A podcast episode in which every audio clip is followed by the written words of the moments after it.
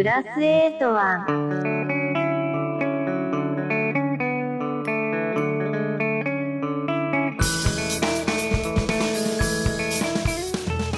皆さん、お元気ですか Mário Jun です。No ar, mais 81 Código de Área do Japão, podcast a serviço do intercâmbio Brasil-Japão e da cultura japonesa.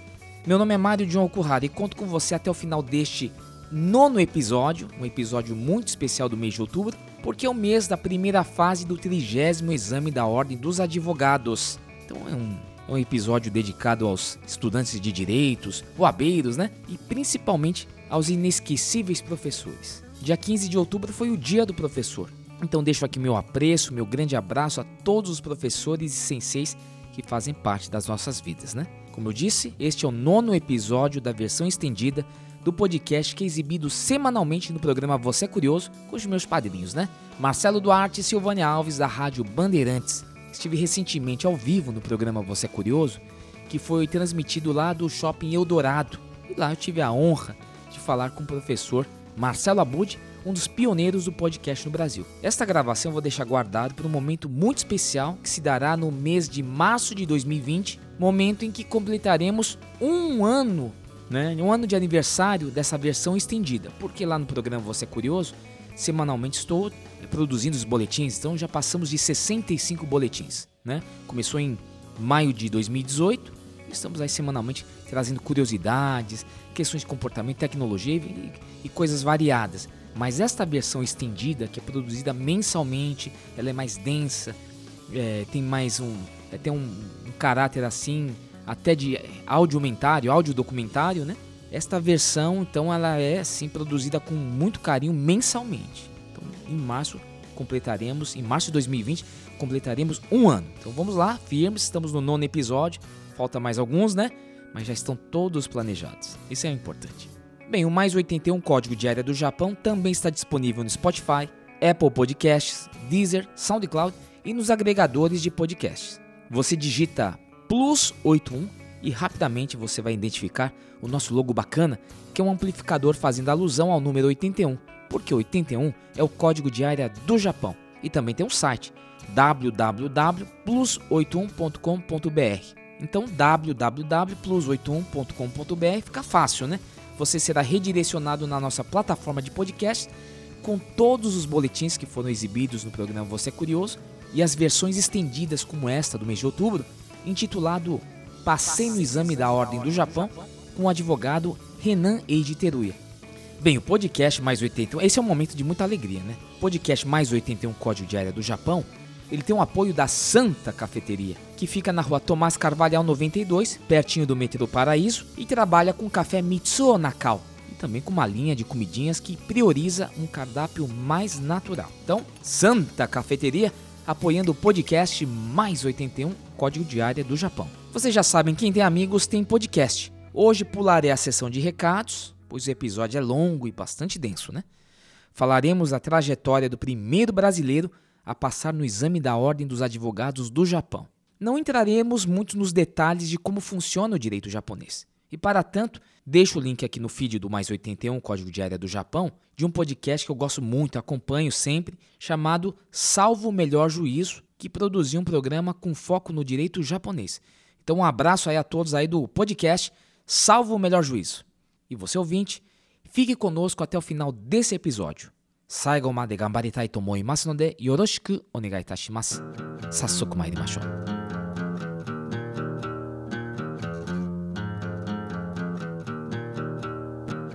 No dia 17 de março de 1990, o jornal O Globo anunciava em sua manchete: Collor bloqueia o dinheiro. No dia 16 de março de 1990, a então ministra da Economia, Zélia Cardoso de Mello, deixava estarrecidos milhões de brasileiros que assistiam ao vivo à entrevista em que anunciava várias medidas de impacto. Na coletiva de imprensa, a então ministra da Economia, Zélia Cardoso de Mello, anunciava o confisco da poupança de todos os brasileiros. O Brasil vivia uma recessão com alto desemprego, hiperinflação e sucessivos planos econômicos. Quem tem no depósito à vista, quem tinha ontem no depósito à vista 50 mil cruzados, pode ir ao banco segunda-feira e sacar, se quiser, 50 mil cruzeiros. né? ou quem tinha isso no overnight. O que excede isso, a parte excedente a esses 50 mil, fica depositada no banco, junto ao Banco Central. Neste mesmo ano, o governo japonês reformou a lei de controle de imigração, permitindo e regulamentando a entrada de descendentes de japoneses nascidos no exterior.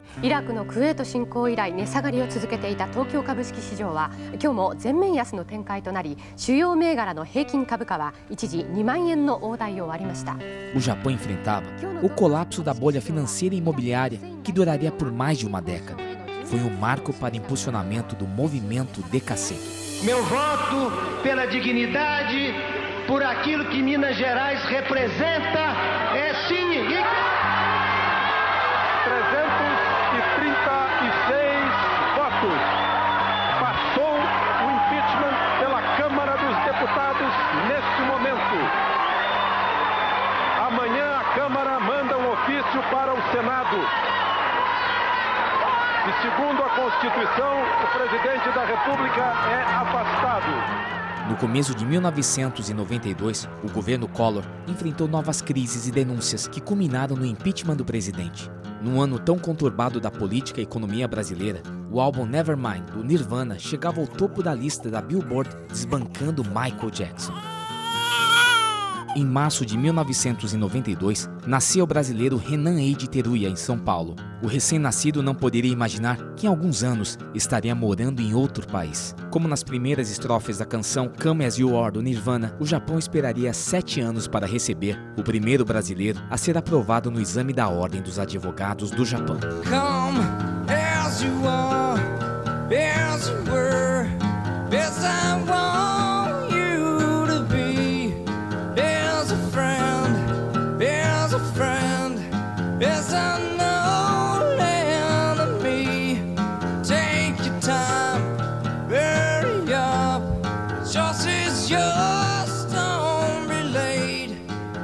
Começando hoje mais 81 Código Diário do Japão. Hoje um episódio muito especial, um convidado ilustre. Está aqui nos estúdios da IMJ Produções. Tem a honra de receber Dr. Renan Eide Teruya. Como vai, doutor? Muito obrigado. Bom dia, bom dia. Posso chamar você Sim. de Renan? Sim. Então, eu quero aproveitar essa oportunidade desse episódio com a sua história. Sim. Uma história de muita luta. Os, os ouvintes poderão conhecer hoje uma trajetória maravilhosa, né? Renan Eide Teruya, 27 anos? Sim, 27. Nasceu em 1992, né? Sim. Queria começar essa, esse episódio, esse podcast mais 81 Código de Área do Japão, do começo. Tá bom. Qual que é a sua história? Como é que começou ah, o Renan aqui? Eu nasci no São Paulo, né? Bem perto de Brigadeiro, aquele linha verde, né? Hum. É, Hospital Bebê, eu nasci em 1992 e dia 13 de março. E eu morava na Casa Verde, meus avós e minha mãe, né? Na época, como que fala, economia brasileira não estava muito bom, né? E minha mãe decidiu para ir Japão como decassegue com comigo.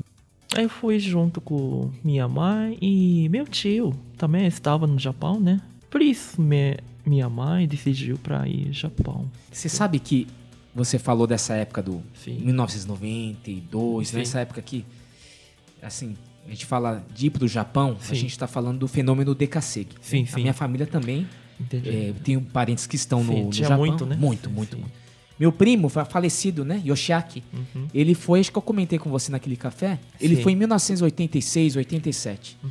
Então era um período que muito, muito forte do fenômeno de DKC. Ganhava-se muito bem, né? Muito, né? né? É bárbaro. É, é bárbaro, só, só, só. É. Japão. E aqui, quando você fala, a gente teve, em 92 anos que você é, nasceu, Sim. a gente teve o impeachment do presidente Collor. Né? Então você tem um, um momento político, econômico, muito trágico na nossa democracia Sim. brasileira. Então, assim, para contextualizar o que eu falei na introdução, né? E aí o que acontece nessa história toda? Tem toda uma leva de pessoas já em, cada vez mais indo para o pro, pro Japão. Sim. Né? Mas, é, voltando aqui na, na no garoto Renan, né? Que eu acho que é, antes Sim. de a gente ir para o Japão, nessa Sim. história da sua jornada, Sim. Renan, você contou essa história, Sim. a questão econômica. Sim. Estava enfrentando no Brasil naquela época, né? Tudo mais. O que, que representava, significava ir para o Japão para você? Fui pra Okinawa quando era criança, né? Ah, já tinha ido pro Japão? Sim, sim, sim, tinha. Ah, porque parente, tem parente na Okinawa, né? Que maravilha. É. A minha avó de Okinawa, porque é sobrenome Teruya, do, é, do Okinawa, né? Província de Okinawa, né? Sim, Terra sim. da- do- dos cantos e das danças. Sim, sim. Sanshin. sim, sim. É. Tocava Sanshin, Odicha? Não, mas eu ouvia muito. Nossa, gostava. Minho, Ah, maravilhoso, É. né? A minha é maravilhoso. gostava. Quando a gente é criança, não é, não é muito chegado, né? É, Mas né? depois- Eu- Nossa, música estranha. É isso. Nossa, eu nunca ouvi direitinho. Mas hoje gostava, muito Hum. gostava. Oba também, né? Gostava. Então, mas eu sabia só Okinawa. E minha mãe decidiu pra ir Japão. Minha impressão pra ir É Okinawa. maravilha. né? Ah, Okinawa é bom. É tempo bom, comida gostoso, tem. Clima, né? É, Trai. mas não era Okinawa. né? Ai, eu fui é, Saitama, Sim, perto de Tóquio. Tóquio, bem perto. Bem diferente do que Okinawa. Nossa, minha impressão já sumiu, né? É. Você comentou, seu, seu tio foi pro Japão quanto tempo antes de vocês? Nossa, acho que duas, dois anos, um ano, por aí, né? Ele tava onde lá no Nihon? perto de Aichi. Hum, Acho que Shizuoka, por aí. Mas ele não gostou muito, né? É cultural, não gostou muito. Você fala isso, né? Eu acho que a gente tá falando com tanta familiaridade do- Sim. dessa questão toda, Sim. mas pro ouvinte do Mais 81 Código de Área do Sim. Japão entender esse fenômeno de Kasegi, né? Uhum. Que foi o momento que o Japão precisava de mão de obra para a indústria, né? Sim. E precisava da mão de obra estrangeira. Sim, E calhou, né, de... do- Verdade. Os filhos, os Nikkeis. sim. Filhos, né, descendentes de Sim. japoneses. né? Nisei, né? Sansei, né? E até eu tenho um livro, não sei se você tem, que fala da, desse fenômeno, desses estudos de Kasegi, né? Dessa migração. Esse povo Nisei, Sansei, Uhum. depois, ele não impactaria fortemente na, na miscigenação da, da sociedade japonesa. Porque é o sangue e o DNA Sim, né? Igual. Então teve essa facilidade, né? Lá tem, tem outras levas também que foi coreanos, né? Filipinos, Sim, né? sim. Então é, aqui depois os peruanos também, né? Nipo, é, nipo-peruanos, né? Que foram para o Japão. É? Teve de várias outros, países, né? Conheço bem essa história porque minha família teve, né? Meu primo Yoshaki, né? Já falecido. Uhum. Tenho hoje lá no, no Nihon Shinobu. Shinobu trabalha no Banco do Brasil. Hum, E hoje tá o Takashi, meu primo Takashi, e os filhos dele. Então já são seis que estão lá. E houve um impacto muito grande quando você fala do seu tio, que não acostumou, porque assim, a gente aqui na colônia japonesa, Sim. então a gente acha que tá acostumado com cultura japonesa. Uhum. Mas é um ledo engano, porque quando você vai pro Japão, Sim, o japonês nos vê como estrangeiro. verdade. Isso mesmo. Olha, impacto que é isso. Sim, Então você descobre que não é japonês, porque aqui no Brasil, você vai na rua, ó, o japonês, ó, o japa, ó, o japinha, não sei o quê. sim, Aqui é tratado chamado de japonês. sim. Mas quando você pisa no Japão, gaikokujin. Esse É, jeito. né? Eu também fui, cha- fui chamado gaijin, gaikokujin, estrangeiro, É. né? Então tem, a gente chega lá Uhum. achando que vai ter uma facilidade, Uhum. ou, se- ou seja, ser mais familiar estando no Japão, mas a- o impacto é muito grande. E isso aí tem várias histórias desses brasileiros Nikkeis que foram pro, pro Japão. Então quando você comenta sobre o seu tio, acho Sim. que tem muito disso, né, Renan? Isso mesmo. Ele é Nisei, né? E foi pra. Acho que Shizuoka. E trabalhava. E ele tinha. Como que fala? Não sabia como que fala japonês, né? E ele sofreu muito quando ele foi pra restaurante. Não sabia como que pedir. ele pedia. Apontava, só- né? É, No- essa aqui, essa aqui. É, vou falar uma coisa muito, muito séria. Eu lembro, nessa época aí do final dos anos 80, Sim. Meu, meu primo falava. Eu vou contar um pouco dele que dá muita saudade, né, de falar dele. Ia no- nos combini, Ah, sim. o pessoal anunciava. Chegou um ponto nessa Boradiro de Ingaimasiote. Tem, Sério? é, tem, tem brasileiros no recinto, porque começou a acontecer coisas desagradáveis, furtos também. Então você começou a ter em cidades, lá Hamamatsu, agora onde tem mais presença de brasileiros, Sim. começou também a ter furto. Então teve também, sempre tem gente muito boa ainda e gente muito ruim. Então isso acabou criando essa, fortalecendo um pouco da xenofobia, né? Sim, isso tem. Ainda tem, eu acho, né? No Tóquio também, nossa, muito grave. E, aí, e assim, é uma sociedade ainda não preparada, né? Pra, Apesar dos avanços, né?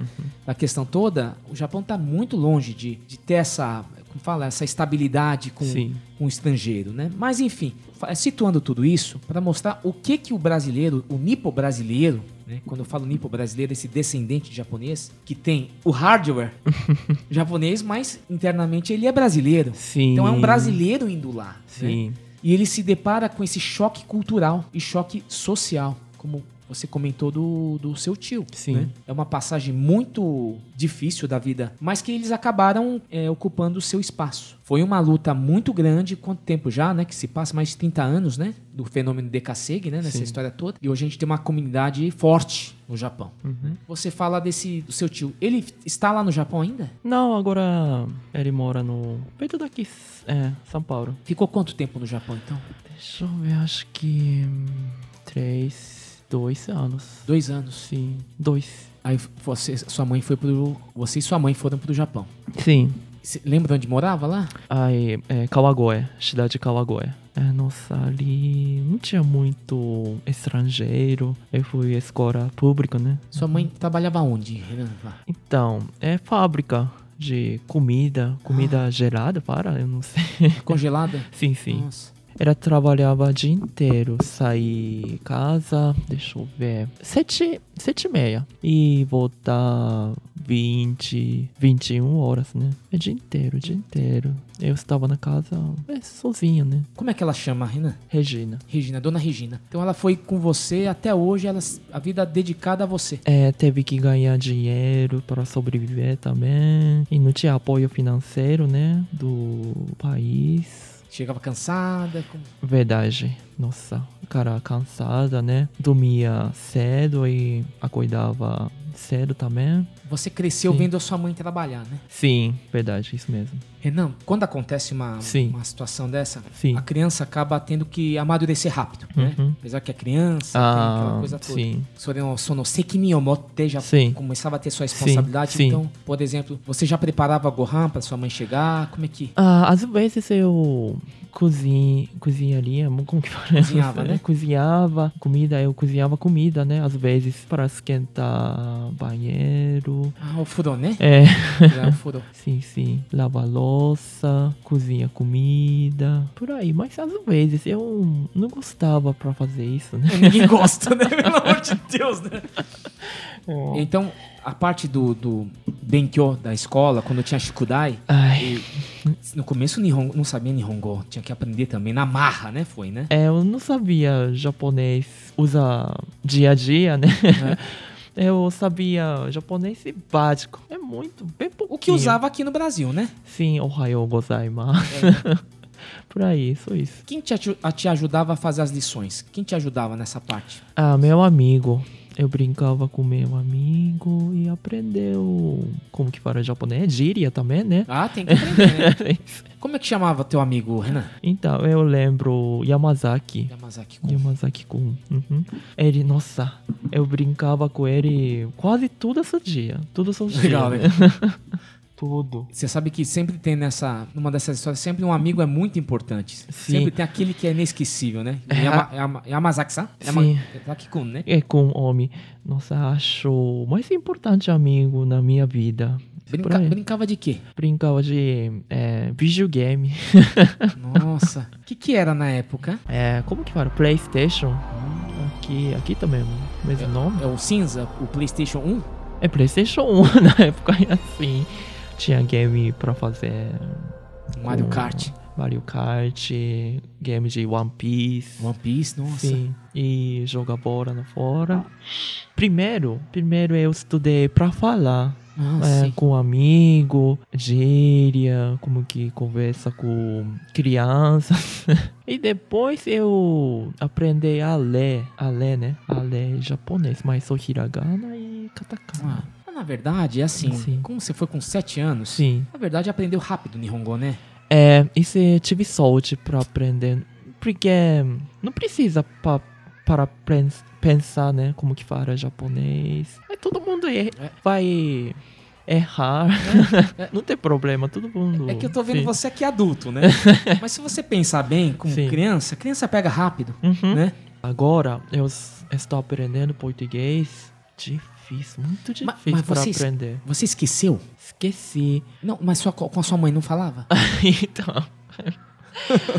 Na época, quando eu era criança, eu queria ser japonês, Sim, né? sim. Porque meus amigos são japonês, sou japonês. Eu queria ser japonês. Claro. No Japão, é, ser estrangeiro é muito. Como que é? Um pouquinho de ruim, né? Você fala Tudo- sabetsu? É, tem discriminação, preconceito, ou gaijin, É. brasileirinho. alguém, para alguém, né? Alguém falava comigo, você é gaijin, É, é, e- estrangeiro, volta para Brasil. Hum. É, é um, Cresceu ouvindo isso, né? sim, E era idime, né? sim. Que a gente tinha fala bullying, né? Aqui, né? Bullying também. Sofreu É, muito, Renan, idime? não é muito, mas tinha pouquinho. Falar assim, né? Ah, tinha... Como que fala Kyushoku em Brasil? Comer, Ah, sim, sim, comida, sim. né? Hora de refeição. Ah, isso, isso, isso. Gakode. Sim, tinha comida brasileira, feijão. No, no Gakko? No Gakko, porque tinha projeto, né, para comer comida estrangeira e tinha dia de Brasil. Mas é, nessa, nesse Gakko, na sua escola, Sim. você tinha mais brasileiros, filhos de... Bra... Não, não, não tinha. Só você? Sim. Minha nossa. então, Você era tipo embaixador É. acho que para conhecer comida estrangeira, né? E tinha dia de Brasil. tinha comida feijão. Mas para criança, criança não gosta de feijão, né? Aquele soja, soja. Criança não gosta de soja, eu acho. E Como é que era esse... Não, mas como é que era esse dia? Era feijão, gohan, Nossa. arroz, feijão? feijão bem gelado. ninguém, ninguém comia. Mas o, o- feijão do Brasil? Aquele lá? É, ou o, o, não amê? sei. Acho que é com marrom, né? Mas bem gelado. Ninguém, ninguém comeu. Nossa. E E- Nem você, Renan? É, eu não gostava. Nossa, que né? saudade lá daquele tempo do- do Casa Verde. Eu não gostava. Nossa, que isso? Nossa. Não sente gosto. Não. Aí nesse, nesse momento, E nesse Assim, momento. Guradiro Hidakara, é o dia do Brasil. É, Aí todo mundo, Renan, Sim. todo mundo foi em cima de você, sim. perguntando. E um. Um amigo. Não é amigo, né? Um, Colega, colega. É um colega. Colega. Um colega me falou: Oi, Ege, tem comida de Brasil, feijão? Eu come tudo brasileiro. Você é brasileiro, né? Ele brincava comigo. Mas como, como ele falava isso em Nihongo? Como ele fala assim? É, assim. É, só pra entender o tom. É, Oi, Brasil 人。今日、この、ヘジャンっていう豆料理あるじゃん。全部食えよ、外国人。É assim. É, é, cara agressivo, né? É, nossa, eu não gostava dele também. Era a mesma classe, né? Chegava quem cá, brigava, então, eu. chegou a dar uma porrada na cara. Eu tinha medo, medo com briga assim, né? Chegava, você chegava a falar com sua mãe disso, ela chegava a reclamar na escola? Não, eu não falei porque mãe já tá cansada, né? Hum, Então o único que sabia é o Yama, eu não, Yamazaki-kun. cons- é, não conseguia falar isso pra minha mãe. É, Yamazaki era cuidou mim.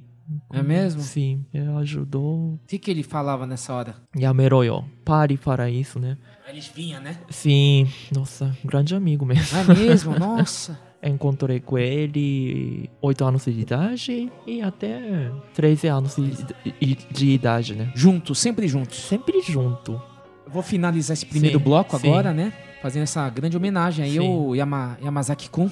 Grande- Sempre tem uma pessoa que, que entra nas nossas vidas, né? Sim. Uma pessoa que entra na nossa vida e acaba dando um grande apoio, né? Então, Sim. esse primeiro bloco a gente falou um pouco dessa sua chegada no, no, no Japão. Sim. E agora vamos para o segundo bloco, que aí você já tá já, já falando Nihongo.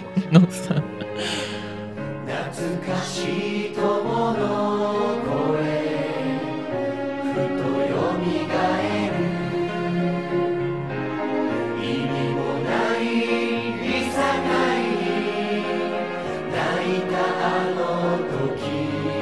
プラス8は心通った。嬉しさに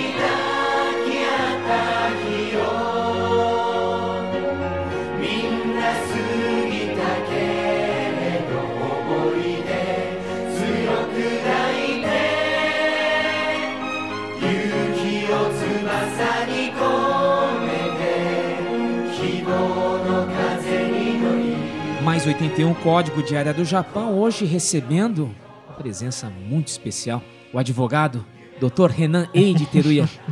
Obrigado. Grande honra. Estamos aqui ouvindo sua história, sua jornada. Chamo de jornada, uma, uma jornada de superação, sucesso, né? Justamente agora nesse mês de outubro, que é um mês, olha, terceiro exame da ordem aqui, já Sim. desejando aí muita força aos estudantes É, né? universitários que estão se preparando para ganhar a carteirinha vermelha. Lá no Japão, qual é a cor da carteira? Ah, não tem carteira mesmo, mas se usa blush. Ah, hoje é Aí eu vi uma foto sua que tem uma matéria maravilhosa no, É, na. BBC. Aliás, de várias. aula, né? É um- uma entrevista para a BBC Uhum. Brasil, Uhum. fora mais outros, é, outros descendentes né, Ah, sim, japoneses- sim. brasileiros que Sim. estão lá. Você é advogado, tem professor, né? As pessoas estão conquistando espaço no mercado de trabalho no, no Japão. E hoje estamos aqui escutando a sua história. Sim. Você é um grande pioneiro no Ah, Japão, muito obrigado. brasileiro, que é advogado, Sim. primeiro a passar no exame da ordem do Japão, né? Hum. Então, uma conquista muito importante. A gente sabe como é difícil ser advogado no Japão. Agora, a gente teve. Conhecemos a sua chegada no, no Japão, sua adaptação. Você teve que pensar como japonês, Sim. né? Colocar isso na sua cabeça para você se integrar. E você vai para o colegial já totalmente já acostumado com, com o Japão, né? É, quando entrei na faculdade, na época eu já acostumei em japonês, né? Pens, pensava em japonês, falava em japonês. Acho que 100% é japonês, acostumei em japonês. Quando você chegou nesse ponto, se falava em português, você entendia alguma coisa? ainda? Não, quase não. E, e cultura. O que, que ficou de cultura brasileira pra você lá? Então, eu primeiro eu fui para Saitama, né? Saitama e depois fui para Aichi, Nagoya, cidade de Nagoya, né? Onde há muitos brasileiros Verdade. moramos É. agora. Mas eu nunca, nunca encontrei com brasileiros em Nagoya. Não tinha oportunidade para conhecer, para saber. Não conseguia para praticar, aprender português, né? Sua que mãe- eu- Então, minha mãe me falava português, mas eu não gostava de falar português. Minha mãe me fala em português, mas é, eu respondo em japonês. Até agora também. Uhum, já acostumei assim. Ela, ela fazia parte. Já tinha mais amigos brasileiros lá. Na fábrica, né? Na fa- ah, então Sim. tinha a turma da. Sim, sim. Você. Você morou com ela até quantos anos? De 20, 22. 22. Sim. É, quando você Sim. tava com Yama, Yamazaki-kun, Sim. estava em Saitama. É. Saitama, em né? Saitama. Então, Chugakoma wa Saitama. É, Saitama. Kokoa, no colegial. É, colegial é... É, é Aichi-ken. Ah, Em entendi. Aichi mudei. Como é que foi essa mudança? Então, é, é muito... Ah, eu chorei.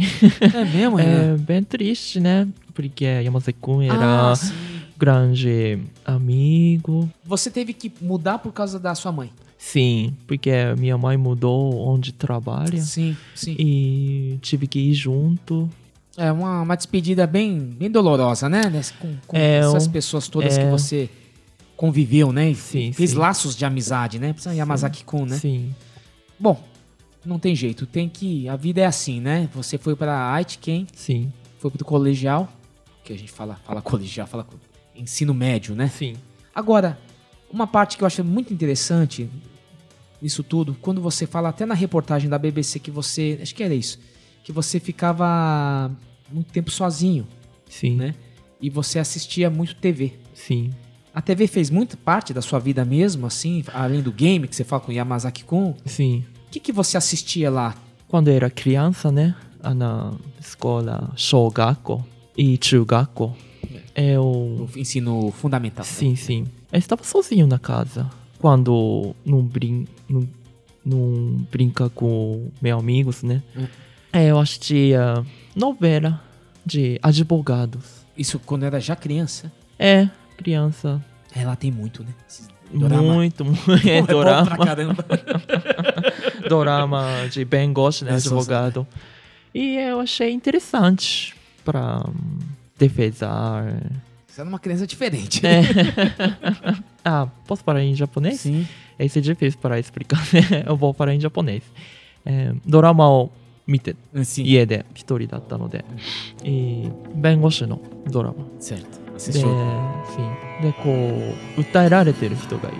キャラ、プロセサード。えー、クラマードのプロセサードね。いて、ノベラマンです。でその人を助けるために弁護士がいろいろ頑張って証拠を集めてくる Sim, então aí Hum. aparecia esse, esse protagonista, o Shujinko, o é advogado, sim que em defesa desse, Uhum. dessa vítima, né? A pessoa que estava sendo processado sim e juntava provas, né? えさすが人権派の白石先生の事務所ですね僕先生のように誰からも信頼される弁護士になります、ありがとう nossa todo dia Todo eu dia. assisti Então, natural, né? É. Você tá com a companhia é, da televisão e por acaso você descobriu nesses doramas a vocação para o direito, Renan? É, eu vi esse dorama, novela, e eu achei muito interessante. Eu pensei, né? Pensei para ser advogado. Aí você tem esse, esse, esse despertar era quando você tinha mais ou menos quantos anos? É, 12, 13, por aí. Eu li no jornal problema de estrangeiros, né? Tem, tinha discriminação, tinha muito dificuldade entre estrangeiros. Eu achei isso não é legal. E pensei para ajudar estrangeiro, né? E para ajudar precisa de no noções para Pri- Principalmente você fala estrangeiro, é o caso dos brasileiros. Sim, ah, incluir brasileiro, outros estrangeiros. Certo, certo. Sim. certo. E quando entrei no eh, colégio, tive que escrever qual faculdade você quer ir, né? Ah, entendi.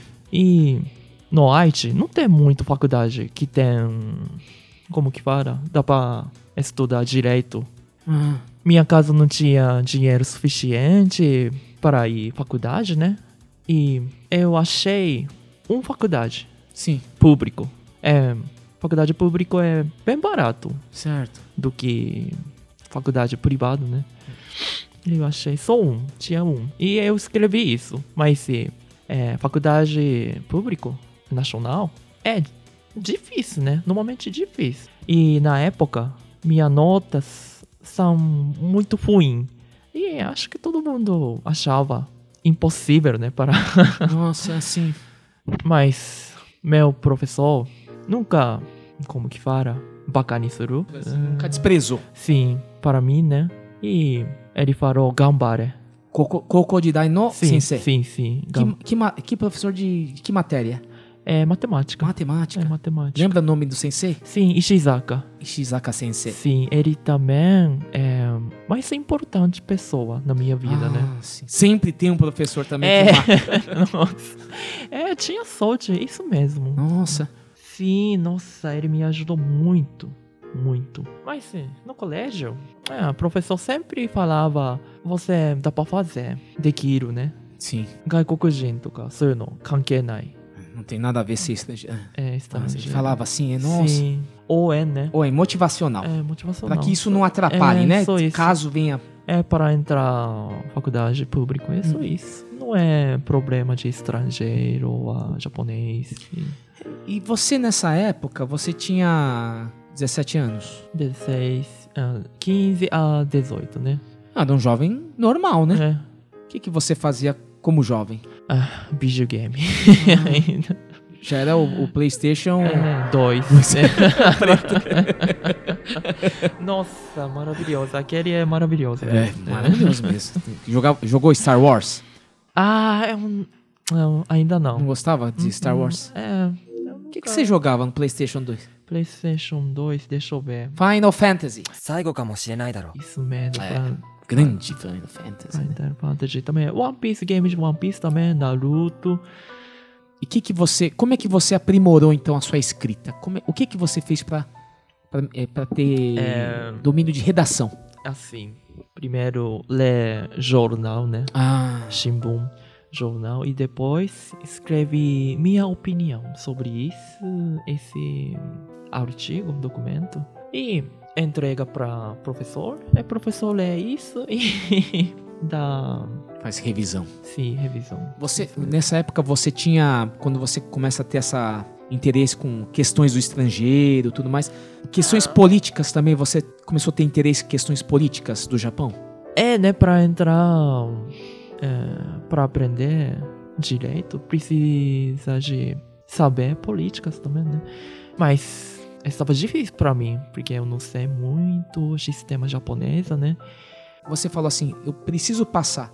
Eu não tenho outra alternativa a não ser passar. Era isso que você tinha na cabeça? É, é só tinha uma, uma meta para ir esse faculdade público, né?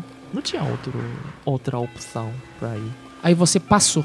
É, nossa, graças a Deus. É, tive sorte, né? Mesmo. E passei. E o Ishizaka-san, como é que é... recebeu a notícia? Ah, Sensei. Então, ele falou... Um, ukaru, tomoteta. Daijoubu da tomoteta. Omedetou. Ah, é mesmo? É. Ele confiou em você desde o começo? Sim. Entrou na, como é que chama, faculdade? É, Nagoya Daigaku, Universidade de Nagoya. Foi para direito. É, direito. Oh.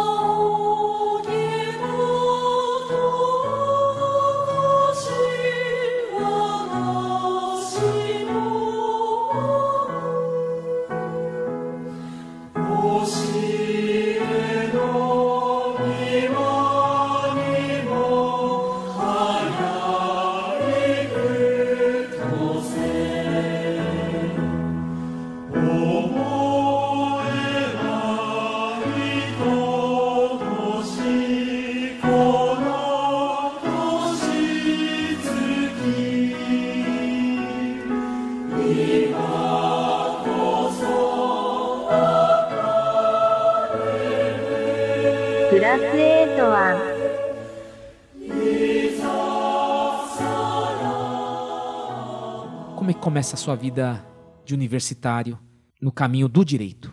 É, direito é. Tem palavra, técnica. Muito difícil. Quantos anos são, né? Quatro. Era muito difícil pra mim. Será que dá pra passar é, curso, é, concurso, né, para ser advogado? Eu ficou. É, Quando você fala concurso, o exame, né? É, exame. Era, qual que era a carga horária? Você estudava de manhã? Era o dia inteiro? Como é que era? É dia inteiro, dia inteiro. Das sete horas? É nove até quatro. Puxado, hein? É, tem, mu- tem muitas aulas. O que que você... Quais eram as matérias que você podia... É igual aqui, civil, trabalhista? É, civil trabalhista. Primeiro é constitu Constituição. Constituição, né? Constituição, civil. É, Kempo. Civil, penal. Primeiro é isso. É básico, né?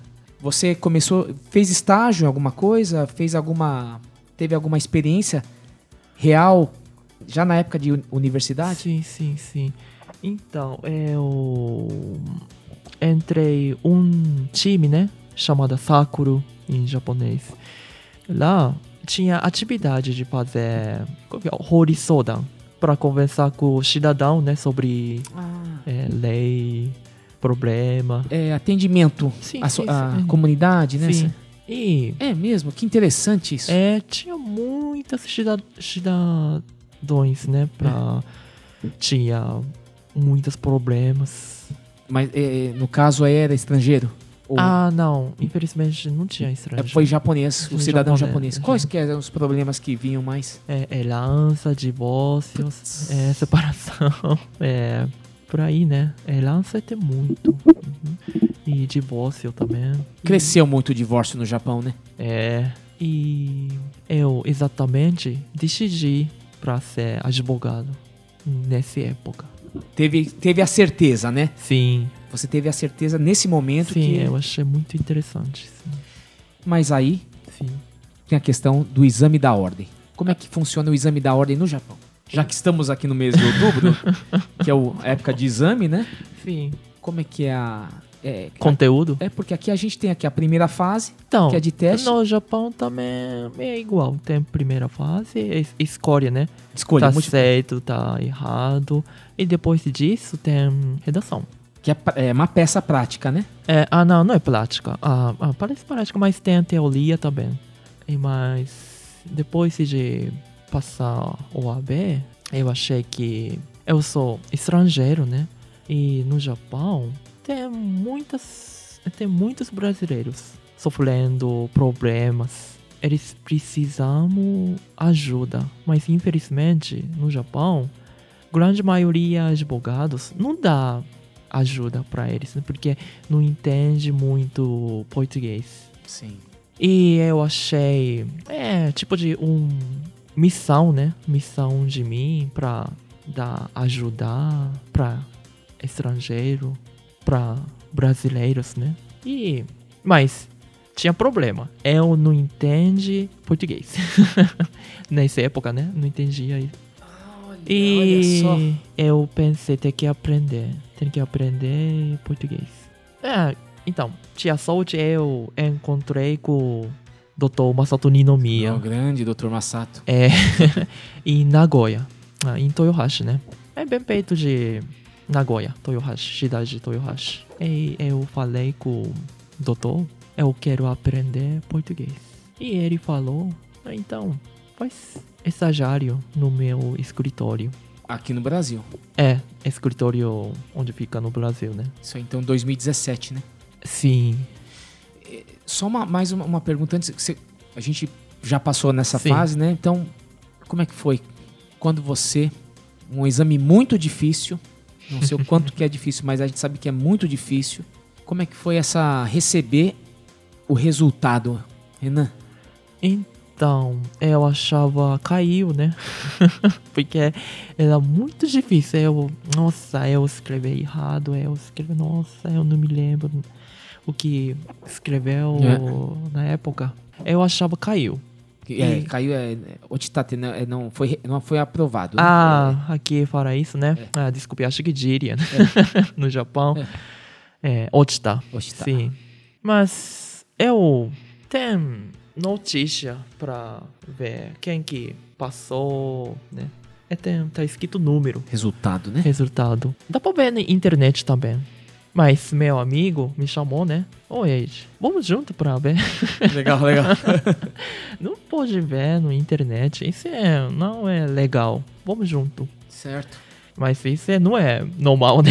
No Japão. Todo mundo vê sozinho ou vê na internet. Porque quando. Se não... um passou e o outro não passou é chato, né, bem? Isso é muito. não é legal, né? Mas. Vamos lá.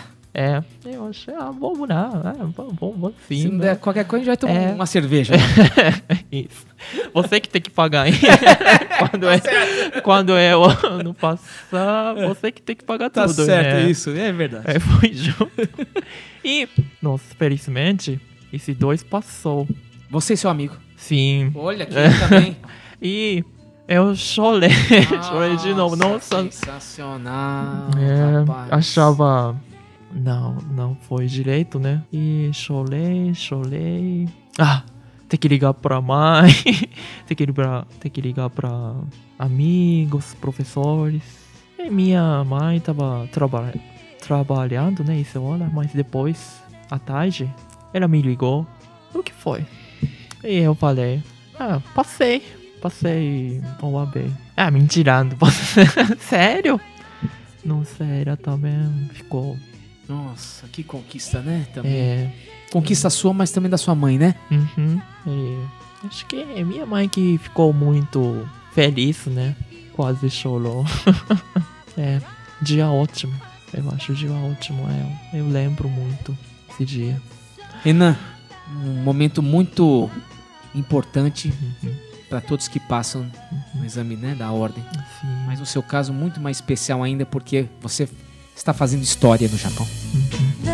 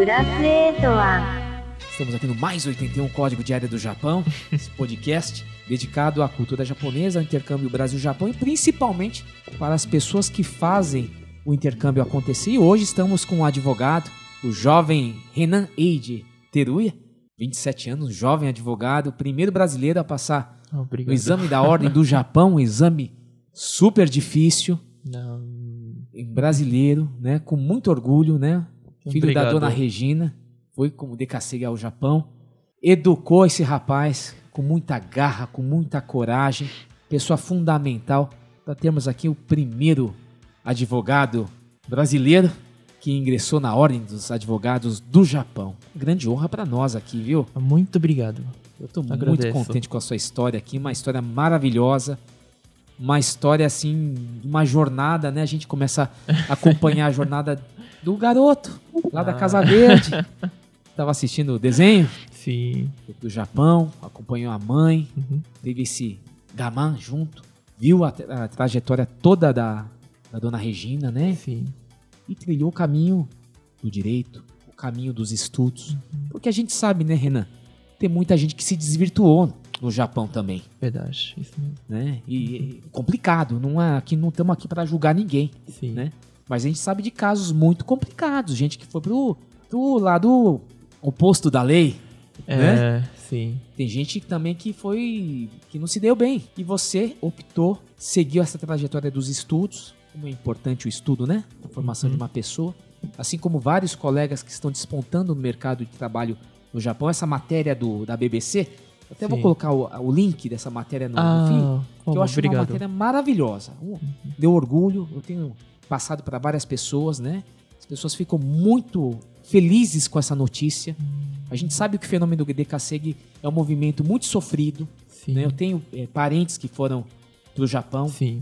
Eu tenho aqui, hoje, quando eu falo com você, escuto a sua história, eu vejo muito, assim, dos meus parentes, principalmente um- um- uma pessoa que foi meu irmão, que foi meu primo, que eu chamo de irmão, que morou comigo, um verdadeiro irmão, que foi o Yoshaki. Uhum. Ele foi no começo do, do fenômeno DKC, 86, 87, uma época muito boa, e acabou tendo problemas lá, de saúde. Ele acabou falecendo, faleceu aqui no Brasil, então, assim, mo- morreu jovem, morreu com 41 anos aqui. Hum, Então eu tenho muito assim essa, essa questão do- da, da história da- do DKSEG com uma. Me me- mexe muito comigo, Renan. Então, assim, qualquer história de DKSEG, das pessoas que estão lá, mexe muito comigo, assim, e eu acho que esse podcast, que se ele servir para poder sim. ajudar os brasileiros, o podcast Mais 81 estará à disposição. Porque é um- é um- eu acho que é uma pauta super importante a gente ter, né? E eu acho que a gente tem pouco aqui na comunidade. A gente não trata ainda muito como deveria ser tratado, né? Sim. Quando temos uma presença como a sua, uma pessoa que está que conquistou, alcançou um papel importante na sociedade fechada japonesa, Uhum. enfrentou desde criança, falar do bullying, o idime, né? É, falar da discriminação, porque tem que ser colocado. sim. Lógico, o Japão tem muitos exemplos a dar, mas também tem muitos pontos a se a desenvolver também. Uhum. Eu acho que ele também tem essa oportunidade de se desenvolver graças a pessoas como você, Renan. Ah, muito obrigado. Sabe? Isso aí não é uma não é uma demagogia que eu tô fazendo. Tô falando de um papel, assim como a gente teve uma trajetória Uhum. dos imigrantes japoneses, os japoneses que vieram para cá, Sim. tiveram essa luta Uhum. que, é- que, que no final é- é- são histórias de famílias. Sempre tem alguém, Sim. o pai, a mãe, uma família. Né? Se não, hoje, se não tem o pai, tem a mãe e assim por diante. E é uma história de conquista. Então, a, a sua história é a história de todos nós. Obrigado. É, a- é a história da colônia japonesa aqui e é a história dos brasileiros fora desse país. É por isso que toca. É por isso que dá orgulho. Entendi. E quando eu falo disso com muita emoção, porque é uma história emocionante, e é uma história para inspirar muitas pessoas, para preparar esse podcast, e eu também muito ansioso de falar com você, porque eu estudei direito aqui recentemente, né? Acabei. Uhum. Estou me preparando para o exame da ordem aqui, e já que já é muito difícil, então imagina o quanto é mais em outro país, no Japão, e, vo- e você ter você aqui na minha frente, nos estúdios da MJ Produções, contar sua história para mim é um motivo de muita honra, um motivo de grande orgulho. Então, quando eu mandei pedi para meus amigos. Eles mandaram as mensagens em WhatsApp. Sim. né? Então, eu vou soltar aqui na sequência Tá. para você poder é, responder, né? É, logicamente com mais preparo aqui no Japão. Uhum. Então, eu vou começar aqui com a, com a pergunta da doutora Daiane Shoya, Tá bom. grande amiga, tá bom? Vamos à pergunta. Olá a todos os ouvintes do podcast. Olá, Renan. Antes de mais nada, eu queria deixar aqui registrado os meus parabéns pela sua história, pela sua trajetória, que é de tanta superação e de tanta inspiração para todos nós. Ah, eu sou Daiane Shioya, eu sou advogada trabalhista aqui em São Paulo e atuo há 10 anos na área. A minha dúvida ah, é em relação aos próprios processos trabalhistas que existem no Japão. E eu pergunto isso porque eu tenho tios que foram trabalhar, eu nunca estive no Japão, mas eu tenho tios, primos que foram trabalhar nas fábricas quando eu era mais nova. E a ideia que a gente tem de Japão é que é uma sociedade que funciona. É uma sociedade que respeita as leis, que respeita as normas e que acaba trabalhando de uma forma muito honesta, né? Então, a minha dúvida é: quais são os principais objetos que são cerne das ações trabalhistas que tem no Japão? Porque aqui no Brasil a gente acaba vendo no dia a dia situações esdrúxulas, né? A maioria dos processos que existem aqui versam sobre pagamento de verbas rescisórias, alteração de documentos básicos, ah, horas extras que não são registradas em cartão de ponto. Então, o nosso dia a dia acaba sendo fazer prova de direitos básicos do dia a dia e dos fatos que realmente aconteceram. E para mim me estranha, eu não consigo enxergar, talvez por ter uma visão é, um pouco distorcida da- de como que funciona realmente no Japão, é, que isso aconteça numa fábrica japonesa, por exemplo, né? Ah, então eu gostaria de saber quais são os principais temas, do- sobre o que, que versam os processos trabalhistas, por exemplo, é, japoneses e como que isso acontece no dia a dia. Existe alguma proximidade com a nossa realidade brasileira ou não? Eu agradeço desde já e um beijo para todo mundo que está ouvindo e parabéns pelo canal e mais uma vez parabéns pela sua trajetória. É, muito obrigado pela pergunta. Então, infelizmente, é, acabei de começar a trabalhar como advogado, né? Então, não posso explicar muita coisa, né? Peço desculpas. Mas, mesmo no Japão, existem muitas disputas em relação aos salários e condições contratuais. Em particular, porque o Japão agora aceita muitos trabalhadores estrangeiros, tem muitos julgamentos para eles. Existem vários problemas, né? Como acidente de trabalho, salários baixos e trabalho excessivo. Que é mais importante, eu acho, é que eles não são robôs, mas as mesmas pessoas, é humano. Tem uma família, tem coisas que gosta, pode se cansar e se divertir. É, o trabalho é o centro da vida, muito importante para sobreviver. E agora, muitos advogados no Japão fazemos melhor para os trabalhadores estrangeiros. Também, eu também quero fazer o meu melhor, né? Para que os estrangeiros possamos trabalhar com tranquilidade. Muito obrigado pela pergunta. Grande abraço. Muito obrigado, viu, Daiane Shoya, que fez essa pergunta. Eu queria agora colocar a pergunta da doutora Simone Fernandes. Com muito orgulho eu falo doutora Simone Fernandes, Sim. doutor Renan, porque a Simone é minha colega de faculdade. A gente se formou junto. Ah, tá. né? Então, Entendi. Eu também na faculdade eu vi a a história de muitas pessoas, né, que batalharam aqui cinco anos, né? Exatamente. E nesse momento do podcast eu lembrei assim rapidamente da, da Simone, porque eu vi ela lutando e tudo mais, e hoje ela é uma advogada, né? Eu acho que a, a, a pergunta dela também é muito, muito interessante. Vamos escutar então. Por favor. Olá, boa tarde. É, me chamo Simone Fernandes, sou advogada é, na área imobiliária. É, me formei recentemente, em 2018. atuo desde então nessa área e o que a gente vê né, nesse, nesse momento é uma dificuldade tanto no ingresso na faculdade, o término, né, e na sequência temos que nos preparar para a prova, que é uma prova com um nível elevado. Então, tudo que você aprendeu na faculdade é medido ali num, num único dia.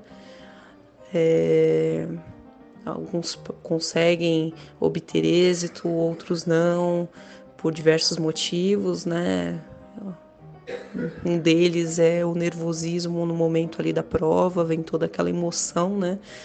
Enfim, alguns conseguem obter o êxito da aprovação, outros não conseguem, mas não perdem a esperança de em outras provas conseguirem, enfim.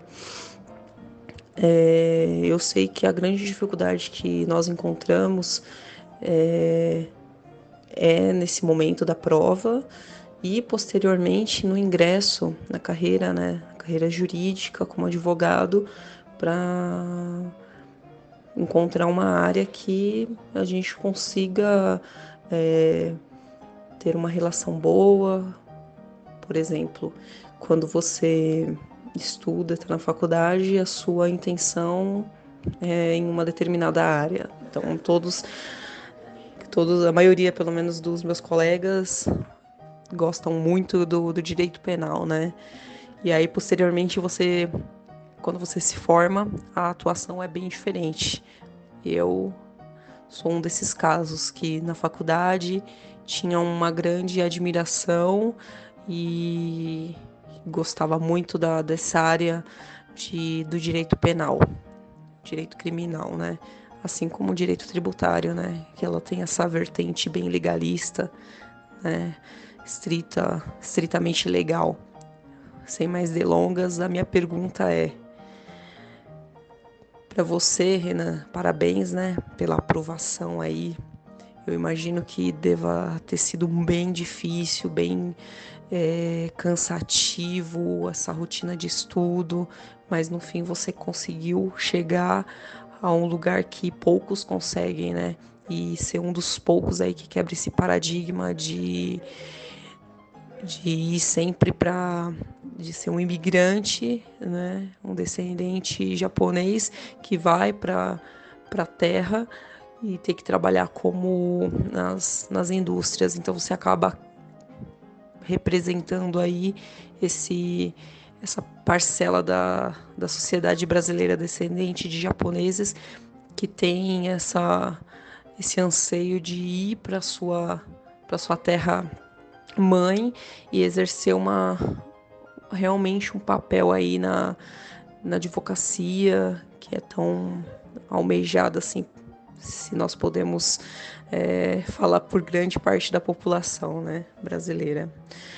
É, Aí minha pergunta é em qual momento que você acha que você teve mais dificuldade nesse momento de do estudo, de horas de dedicação ou agora após, né, a aprovação com o título em mãos, que você vai ter que enfrentar uma nova batalha de se inserir no mercado de trabalho.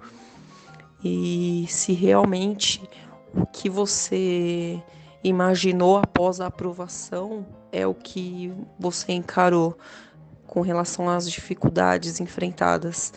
Assim como eu, eu eu imagino que teve toda essa essa batalha prévia até a aprovação, né? E depois a, a gente tem essa sensação de que vai ser uma calmaria, uma tranquilidade e não. Quanto mais você galga para conseguir uma, uma posição, você tem que batalhar bem mais. As batalhas são cada vez mais árduas, né? Então, a minha pergunta, resumindo, é isso.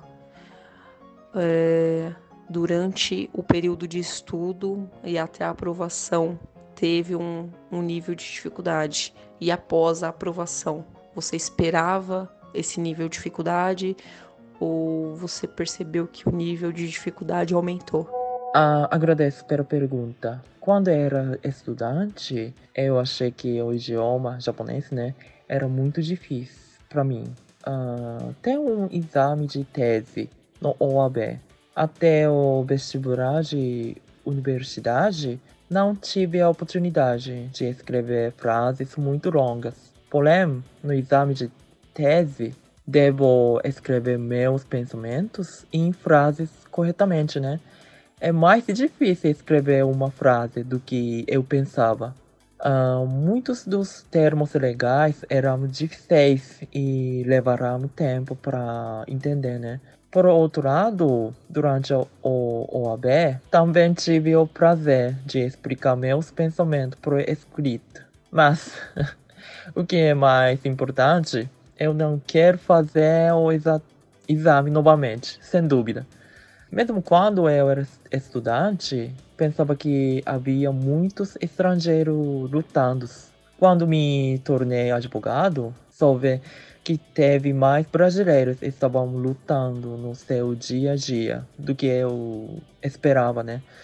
Acidente de trânsito, divórcio, falência e herança, processos criminais, criminais e vistos.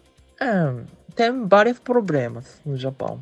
E eu acho é, é injusto, né? Injusto mesmo que não tem direito porque eles não entendem japonês. É muito injusto. Como advogado, eu quero trabalhar com eles, estrangeiros, para resolver problemas deles. Muito agradeço pela pergunta. Grande abraço. Tá aí, ó, Simone, grande beijo a você, viu, Simone? Você maravilhosa, um grande exemplo, uma das melhores alunas da nossa sala. Uma, assim, uma, eu vi nela desde o começo assim uma, uma ascensão intelectual. Ela passou já na, no, ela já passou na OAB ah, antes de se formar. Então, uhum. Simone assim, é uma pessoa assim que eu admiro demais. Nossa. E graças a essa oportunidade com você, Renan, aqui, Sim. eu tô mantendo o, o contato com ela, a amizade, porque às vezes a gente os amigos vão se separando, vão embora, né? Sim. E ela prontamente ela fez essa pergunta, mandou pro WhatsApp, né? Então, muito bacana essa resposta. É. Agradeço a resposta também, né? Muito que... obrigado. E por fim, eu quero botar aqui a. Ah, tem mais dois, né? Sim. Tem a, o doutor Alexandre Faria, grande amigo meu. É, o filho dele é amigo do meu filho também, né? Ele também é, milita na área trabalhista, empresarial. Hum. Grande amigo e grande advogado. 20 anos de mercado aqui no, no Brasil. Nossa. Então, vamos à pergunta de doutor Alexandre Faria. Olá, Marijum. Parabéns pelo podcast. Meu nome é Alexandre Faria, sou advogado, atuo em São Paulo na área de direito empresarial há mais de 20 anos. Estou muito contente e honrado pelo convite, porque além de ouvinte, eu hoje tenho a oportunidade de participar ativamente dessa versão estendida do Mais 81. Cumprimento especialmente o seu convidado de hoje, o Renan.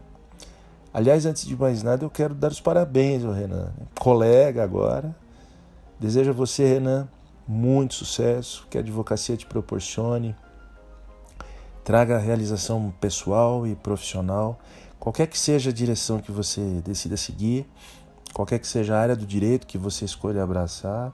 Espero realmente que a profissão de advogado corresponda às suas expectativas. E falando em expectativas, eu já emendo uma pergunta para você, uma curiosidade minha e imagino de outros ouvintes também envolvendo as suas expectativas pessoais em relação ao futuro da advocacia no Japão. O sistema de ensino jurídico japonês passou por algumas transformações recentes. Se você puder falar um pouco sobre isso, vai ser bem bacana. Né?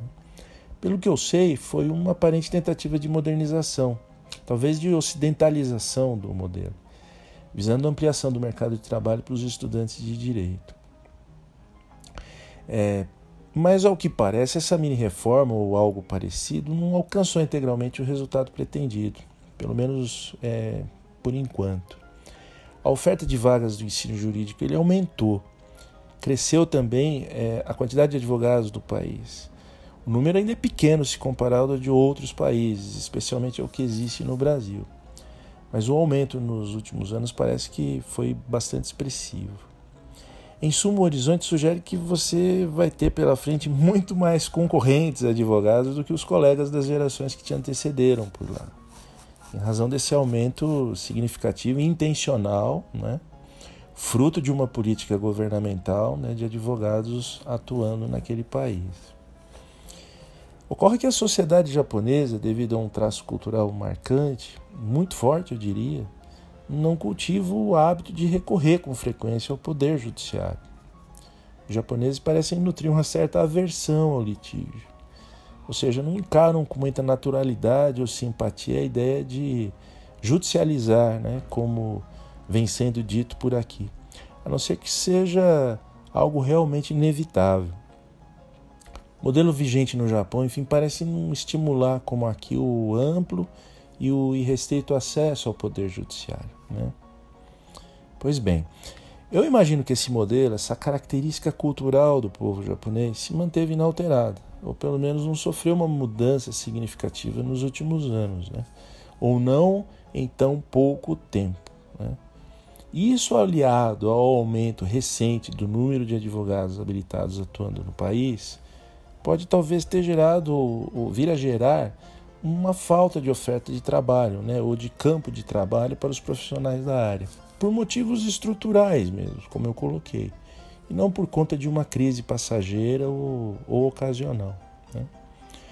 É, dito isso, você acha correto é, sustentar que os operadores do direito de lá, você incluído agora, né, terão pela frente o desafio, talvez mais do que o de colegas de outros lugares do mundo, de buscar atuar de uma forma mais versátil, diferente, como por exemplo avançar em nichos de atuação ainda desconhecidos para o mercado jurídico tradicional, áreas quem sabe que as bancas mais tradicionais, já consolidadas no mercado, ainda não têm explorado por desinteresse ou por acomodação.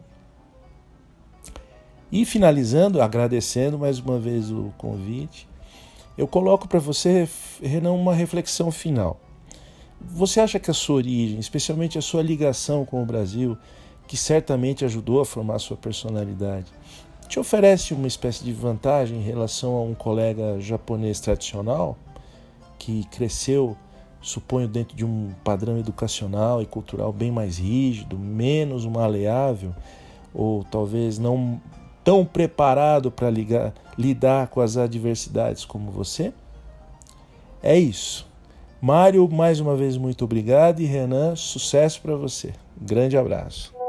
Ah, muito obrigado pela pergunta. Então, como o doutor apontou recentemente, o número de advogados aumentou muito no Japão. Alguns concordamos e outros não. É, minha opinião é assim: apenas aumentar o número tem pouco efeito, né? Eu acho que seria ideal para pessoas que não foram protegidas pela lei receber apoio pela lei japonesa.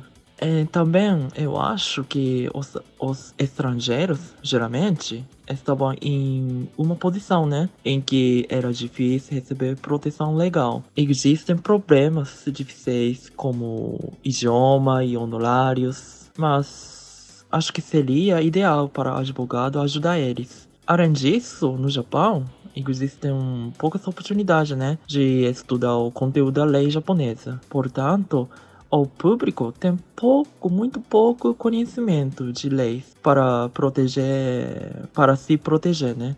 E como leis trabalhista e lei para consumidores. Acho que isso é um grande problema. Com o aumento dos advogados, gostaria que o conhecimento da lei japonesa se espalhasse para todo mundo, tudo pessoas. Agradeço pela pergunta. Grande abraço. Tá aí, grande Alexandre. Ele também é uma pessoa maravilhosa, né? Também. Eu acho que ele tem uma, uma sensibilidade muito grande. Queria muito que vocês também estreitassem o- o Sim, contato, porque é uma, eu acho que é uma boa parceria com ele. E por fim, mais uma pergunta. Eu acho, eu acho legal a pergunta deles, porque eles não estão só perguntando, eles fazem umas considerações bacanas. Eu acho que é legal para quem tá ouvindo, né? Como o podcast dá essa oportunidade. Eu não quero editar a, a pergunta deles. Né? Eu acho que tem que ser na íntegra. Da mesma forma sua. Né? Coloca como tem que ser. Tá bom. Porque senão fica cortando e eu acho que todo mundo teceu um pensamento por causa disso. E a doutora Mirtes Shiraishi, Hum, vamos lá.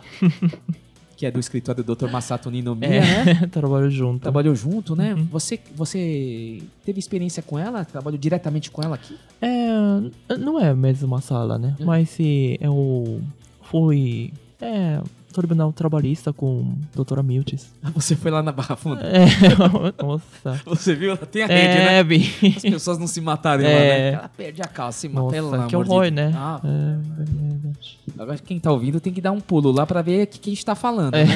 É uma coisa... Tem Vamos então a, a, a, Mirtes tem um, tem um estudo também sobre... Ela Sim. tem interesse muito na questão de Kaseg, né? Uhum. Vamos à pergunta, a pergunta de Mirtes Shiraishi. Bom dia eh, a todos do, do, do canal, bom dia especialmente para você, Mário. Parabéns pela, pela iniciativa, pelo podcast e agradeço aí a, a oportunidade de poder participar com uma, com uma pergunta, com uma indagação pro, pro, pro Renan. E para você, Renan, bom dia. Foi um prazer realmente tê-lo conhecido, né? Aqui na, eu sou advogada da, da Advocacia Massato Ninomia. E eu teria para você duas, eh, duas questões, agradeceria muito se você pudesse respondê-las. Primeiro, em relação à impressão que você teve eh, quanto à prática judicial e judiciária brasileira, né, em comparação com a prática eh, japonesa, especialmente na área trabalhista, né, que é a área em que eu atuo. E eh, uma segunda pergunta em relação aos decassegues, eu gostaria de saber qual a sua opinião sobre, sobre os brasileiros, né? A situação dos brasileiros que estão no, no, no, no Japão, que não são qualificados como você, eh, que espaço eles ocupam, que perspectivas eles têm, né?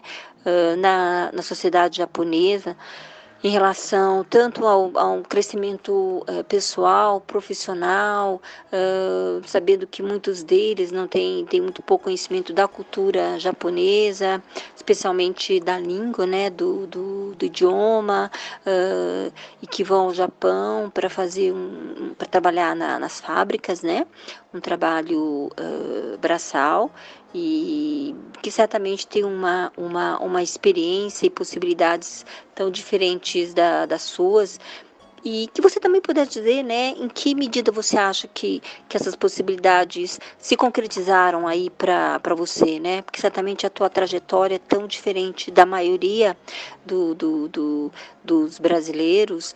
ahn, e qual a, e o que, que você acha que, que aconteceu, né? O que, que possibilitou, claro, além da sua, do seu esforço pessoal, ah, do seu empenho, mas o que, que você acha que propiciou esse teu, esse teu êxito aí profissional no, no, no Japão?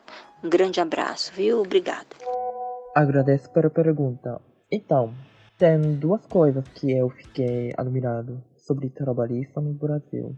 A primeira é que os tribunais pela internet estão muito bem desenvolvidos. Que é realmente expresso ao saber que o advogado poderia enviar não apenas documentos, documentos, por exemplo, a petição ou a contestação, né? Mas também evidências e áudio pela internet. No Japão, ah, por outro lado, ainda estamos entregando documento em papel. Então, dependendo do assunto, o volume seria muito grande e armazenamento também seria difícil, né? Recentemente, o Japão também está tentando realizar um tribunal pela internet, mas ainda, eu acho, ainda parece levar tempo. E segundo, que o Tribunal do Trabalho existe de forma independente. Eu fui ao Tribunal do Trabalho com a doutora Mirtes, muito agradeço. E fiquei surpreso também, né, com o prédio muito grande, grande mesmo. Eu achei que o número de assuntos de trabalhista é muito, muito grande e diferente do Japão. Sobre outra pergunta, sim, agora tem muitos brasileiros no Japão que estão lutando com o idioma. Eles também enfrentam várias dificuldades enquanto moram no Japão. O grande problema, eu acho, o grande problema é que não tem ajuda, apoio suficiente para resolver as dificuldades deles. Eu tive a sorte É, felizmente mesmo. Eu tive a sorte de receber apoio de minha mãe, amigos e professores. É, não foi a minha capacidade, né? Mas o ambiente. Ambiente que me ajudou muito. Ah, então, tenho muito para dizer, mas infelizmente não tenho tempo suficiente. Eu consegui ver muitos julgamentos no Brasil e aprendi muito. Foi uma grande, é grande oportunidade de pensar sobre o direito trabalhista do Japão sob vários ângulos. Estou confiante que isso irá contribuir para meu futuro como advogado. Sou muito e muito grato à doutora. Grande abraço. Mirtz é maravilhosa, né? É muito. Ela tem uma, uma obra muito interessante, que é uma compilação de leis que impactaram na, nos imigrantes japoneses no Brasil, né? E, bom, a gente fez um lançamento, lançamento, mais uma, um evento no Museu da Imigração, onde a gente pôde falar, principalmente na- na- nas leis que impactaram é, aos- nos imigrantes japoneses na época da Segunda Guerra Mundial. Uhum. Segunda Guerra Mundial também é um momento muito, muito duro aqui na história da imigração japonesa, então foi um momento bacana. O Dr. Masato Ninomiya também participou, né? Eu acho que você tá você está na casa certa. Casa da no escritório do Dr. Masato Ninomiya, né? Grandes nomes aqui do intercâmbio Brasil-Japão. Ele, Sim, ele também uma grande. trajetória maravilhosa, né? Começou como tradutor, né? Teve um momento de tradutor dos, dos generais, dos Ah, presidentes vi, vi. do regime militar aqui no Brasil, né? E ele sempre pontuando esse intercâmbio Brasil-Japão. Tivemos então a participação seus colegas, advogados. Você, você não, não pensou em ter a cidadania japonesa? Por toda essa formação, a forma de você pensar? Ah, então. Tinha uma opção pra cuidar de cliente japonesa, né? Mas eu sou estrangeiro, eu sou brasileiro e não tem muitos advogados no Japão quem cuida de estrangeiros brasileiros. Se eu faz coisa de japonês, quem que vai cuidar, né? Eu pensei assim. E eu queria fazer trabalho que só eu que dá pra fazer, né? E eu pensei assim e decidi pra escolher esse carreira. E você, você não tem, não tem interesse em ser cidadão japonês, ter uma- mudar a nacionalidade? Ah, eu? É. Kika, né? Mudar a nacionalidade, né? Eu tô pensando um pouquinho, mas por enquanto eu acho não precisa de fazer, né? Porque agora minha identidade é brasileiro. Eu queria ser japonês, né? Japonês quando era criança, quando era jovem, mas nesse momento, agora eu como que fala, tenho honra, né, de ser brasileiro. Eu acho isso é uma missão de, é, pode falar, acho Deus, né? Missão de Deus para cuidar, pensar sobre estrangeiro, brasileiros, né? Esse episódio hoje, com Renan Eide Teruya, acho que é um, como eu comentei agora, é um episódio muito importante para a gente registrar esse momento histórico na, na história da do fenômeno Dekasegi no Japão. E hoje temos um brasileiro no mercado de trabalho do Japão, ganhando respeito, né, mudando a história do Japão. Porque é isso que está acontecendo, né? O Japão também começa a ter uma outra situação com os estrangeiros. Não tem jeito, mundo global, não tem como não se deparar com isso. Mas estamos no mês, outubro, que é o mês que muitos estão se preparando para o exame da ordem, a última prova do ano de 2019. Eu espero que as pessoas que estejam ouvindo, os ouvintes, os que estejam se preparando, aqueles que, que passaram cinco anos estudando aqui na faculdade de Direito, ou aqueles que ainda estão cursando o curso de Direito, ou aqueles que se formaram e que estão se preparando para o exame da ordem, que tem em você, Renan Eide Teruya, uma inspiração. Muito obrigado. Uma, uma fonte de motivação para seguir adiante, não importando as dificuldades. Porque as dificuldades existem para todos. Eu, nos cinco anos que estive na, na faculdade de, da FMU, Sim. eu vi muitas trajetórias de luta, muitas trajetórias humanas. De uma turma de mais de 100 pessoas, no final sobraram 30, mais ou menos, que acabaram, mais ou menos que eu contei. As pessoas vão desistindo, as pessoas vão sendo impedidas por questões da vida. Então vi muita gente assim, além de jovens, adultos, que às vezes não conseguiram fazer a universidade antes, tentam, mas a vida vai tomando conta e às vezes a gente não, não tem como controlar isso. Mas eu vi histórias maravilhosas, pessoas que foram, foram as primeiras pessoas, membros da família, que conseguiram o diploma. Então, gente humilde, Uhum. mas gente que não desistiu, que sacrificou bastante, né? Uhum. E conseguiu a tão almejada carteira vermelha, né, da OAB brasileira. E no seu caso ainda mais difícil ainda, né? No Japão, com toda a dificuldade, esse a língua, por mais que você esteja lá imbuído com o Nihongo, mas é uma língua diferente, é diferente. Sim, O idioma é diferente. né? exatamente. Então acho que você tem um exemplo, e eu acho que hoje o episódio é um exemplo, uma inspiração para que essas pessoas que estejam nos ouvindo, não esse clichê de não desista, mas o quanto é difícil insistir, persistir. Porque persistir você é o seguinte, você cai uma vez, cai duas vezes, cai três, você tem que levantar. Sim, Chega uma hora sim, que você tá abatido nessa história. sim, sim. Como é que, da onde você tirou essa sua força para você conseguir chegar onde você chegou? Hum, então, esse é porque eu sou brasileiro, né? É porque eu sou estrangeiro no Japão.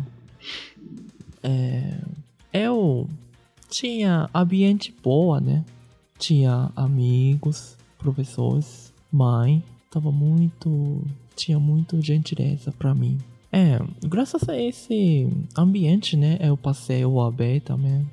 Mas no Japão tem muitas gentes não tem esse sorte, infelizmente. E eu tive sorte, é, sou sorte mesmo, eu acho, né?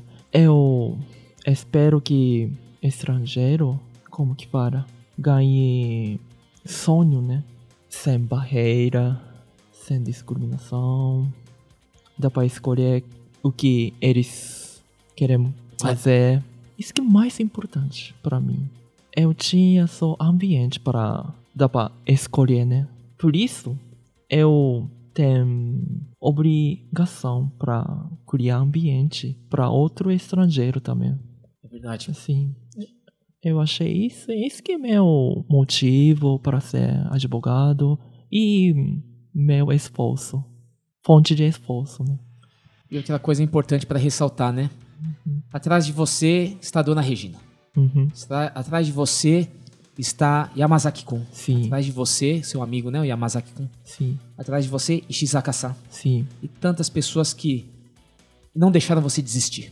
Mas é importante esse respaldo. Sempre existe alguém dando aquela força. Sempre existe alguém dando aquele suporte. A mãe, a Sim. família, os amigos.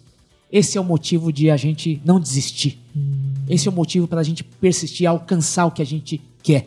Porque alcançar não é fácil. é, é, é né? Não é fácil. Não é Sim. fácil mesmo. A gente pode cair uma, duas, três vezes.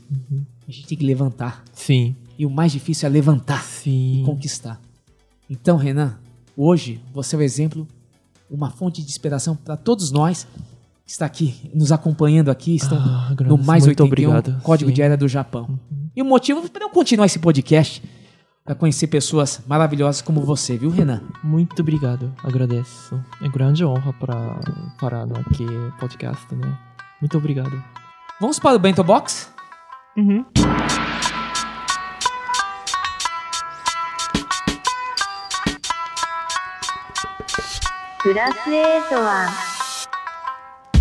Renan, o que, que você trouxe para o nosso Bento Box hoje? O que, que você indica para quem está nos ouvindo? Alguma coisa que você gosta, lê? Então, eu gosto de filme americano chamado. Eu não sei como que fala em português, né? Mas é. Playmaker. Rainmaker. Sim. É. Filme protagonista é. É advogado, né? Sim. Sim. E ele tem um cliente de doença, doença grave. Daqui a pouco ele, esse cliente vai morrer, né? E ele vai abrir uma ação contra segurador. Grande luta. Eu vi esse filme quando era é 15, 16 anos, por aí. Eu fui muito impressado, né? É, nossa, advogado é muito, até muito forte para cliente, né? Cliente, às vezes cliente não tem força, não tem noções, não tem sorte, mas advogado, mas às vezes dá para cuidar, dá para ajudar e às vezes dá para ganhar contra empresa, né? Empresa grande. Isso é, eu achei, nossa, maravilhoso, que bom, interess- interessante. E até hoje eu assisti esse filme, né? Tem livros também de esse filme, né? Eu gosto. Quando eu fico nervoso sobre esse profissão, advogado, né? Eu ver. Hum, Não, é muito, É. muito interessante. Sim, pra ver, né? É, dá, me dá. Eu fico animado, para. Sim. Motivado, né? É, motivado. Não, e eu acho bacana isso, que você Sim. tá passando muito esse senso de justiça, né? Isso é muito importante, né? Você inspirando as pessoas a fazer justiça, né? Como tem que ser feito, né? Um trechinho do Rainmaker pra as pessoas ouvirem aqui. And who are you? Are you a lawyer? Well, I just, I just passed the bar. Well, you got a hell of a lot of nerve walking into my courtroom without a license. Now get the hell out of here, get your license, and then you come back. Muito bem, você passou um filme, eu vou passar um filme também, uma dica. Eu comentei outro dia, eu adoro muito o Koreda, o diretor Koreda. viu? Ah, sim. Manbiki Kazoku. É, né, esse filme. último maravilhoso, né? Sim. E eu vou indicar o Sandome no eh, Ansatsu. Ah, queria ver, sim. Esse título? Sandome no Satsujin. É, deixa eu ver. O terceiro assassin... assassinato, terceiro... Eu assisti no, no cinema. No Japão. Não, aqui. Passou aqui. Passou aqui na Reserva Cultural na Avenida Paulista. Filme maravilhoso. Que é o... Aquele galã, cara bonito, o Masaharu Fukuyama. Uhum. Aquele cantor. E aquele ator maravilhoso que faz o... O, o, o réu lá, o... Oh, meu Deus do céu. Grande... É... Yakusho? Yakusho. Yakusho Koji. Isso, É, maravilhoso. esse também é bom, né? 自白してるんだろうだとしたら間違いなく死刑だろ 本当はなんで殺したと思ってるんですか本当のことには興味ないかな Não, o filme dá, dá parafuso em quem assiste, dá pra, pra ente- entender um pouquinho, assim, ter um pouquinho da noção do papel do advogado no Japão, né? Porque a gente não tem é, muito conhecimento, né? E até é uma, uma- importante você falar dessa sua Sim. participação no escritório do Dr. Masato Ninomiya, que ele recentemente, ele... Uma cátedra lá no... Ele inseriu... Sou eu, esse aqui, Sandome, não. É. Satsu- Satsujin. E recentemente o Dr. Masato Ninomiya conseguiu trazer o curso de direito japonês para a USP, né? Ah, sim, eu ouvi para isso. É, eu fui JICA, né? E eu ouvi para isso. Maravilhoso Nossa. esse intercâmbio, é, né? que bom, maravilhoso mesmo. Parabéns, Dr. Masato Ninomiya, né? Renan, estamos agora no final Já. desse longo É. podcast. Um- é, é um dos episódios mais especiais aqui dessa temporada, viu? Para mim é uma grande honra. Comecei Grande honra de. Eu que tenho que parar isso. Ó, eu agradeço Não, muito demais, obrigado. viu? Porque eu comecei o podcast em março deste ano. Venho de uma experiência de TV. Meu pai, que era teve experiência de rádio, né? Sempre Hum. me falou que rádio seria uma experiência maravilhosa. E é. E é diferente, viu? A gente conversar assim, a gente Sim. acaba. Não sei, a gente acaba Sim. entrando no assunto de uma forma muito envolvente, né? Eu tive o privilégio de ter você aqui na bancada, o Mais obrigado. 81, com essa entrevista maravilhosa. Tá registrada para sempre, que inspira as pessoas. Então, olha, Renan, eu só tenho que agradecer o seu tempo, a sua disposição e o seu compromisso desde o começo. Eu- Quando Yakusoku Mamoru Koto, eu achei Sim. que você é uma pessoa muito decente, viu? Ai, muito obrigado.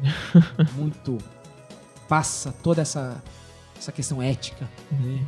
Eu desejo muito sucesso a você nessa, nessa trajetória como advogado em prol da sociedade, é, dos brasileiros, né, principalmente, né, que a gente milita nessa área, né, Sim, pelos brasileiros, lá, mas também em prol da sociedade japonesa, em prol do estrangeiro que que sofre essas essas situações agradáveis no Japão, né? E principalmente com tudo isso, você fortalecendo o laço Brasil-Japão. Então, muito obrigado pela sua presença. Ah, muito obrigado. Então, me despeço agradecendo o ouvinte. Um episódio muito especial, né, minha gente? Maravilhoso. Hoje tivemos Então, doutor Renan Eide Teruya, uma das pessoas que fazem o intercâmbio Brasil-Japão. Um abraço a todos, Gokigenyo, sayonara.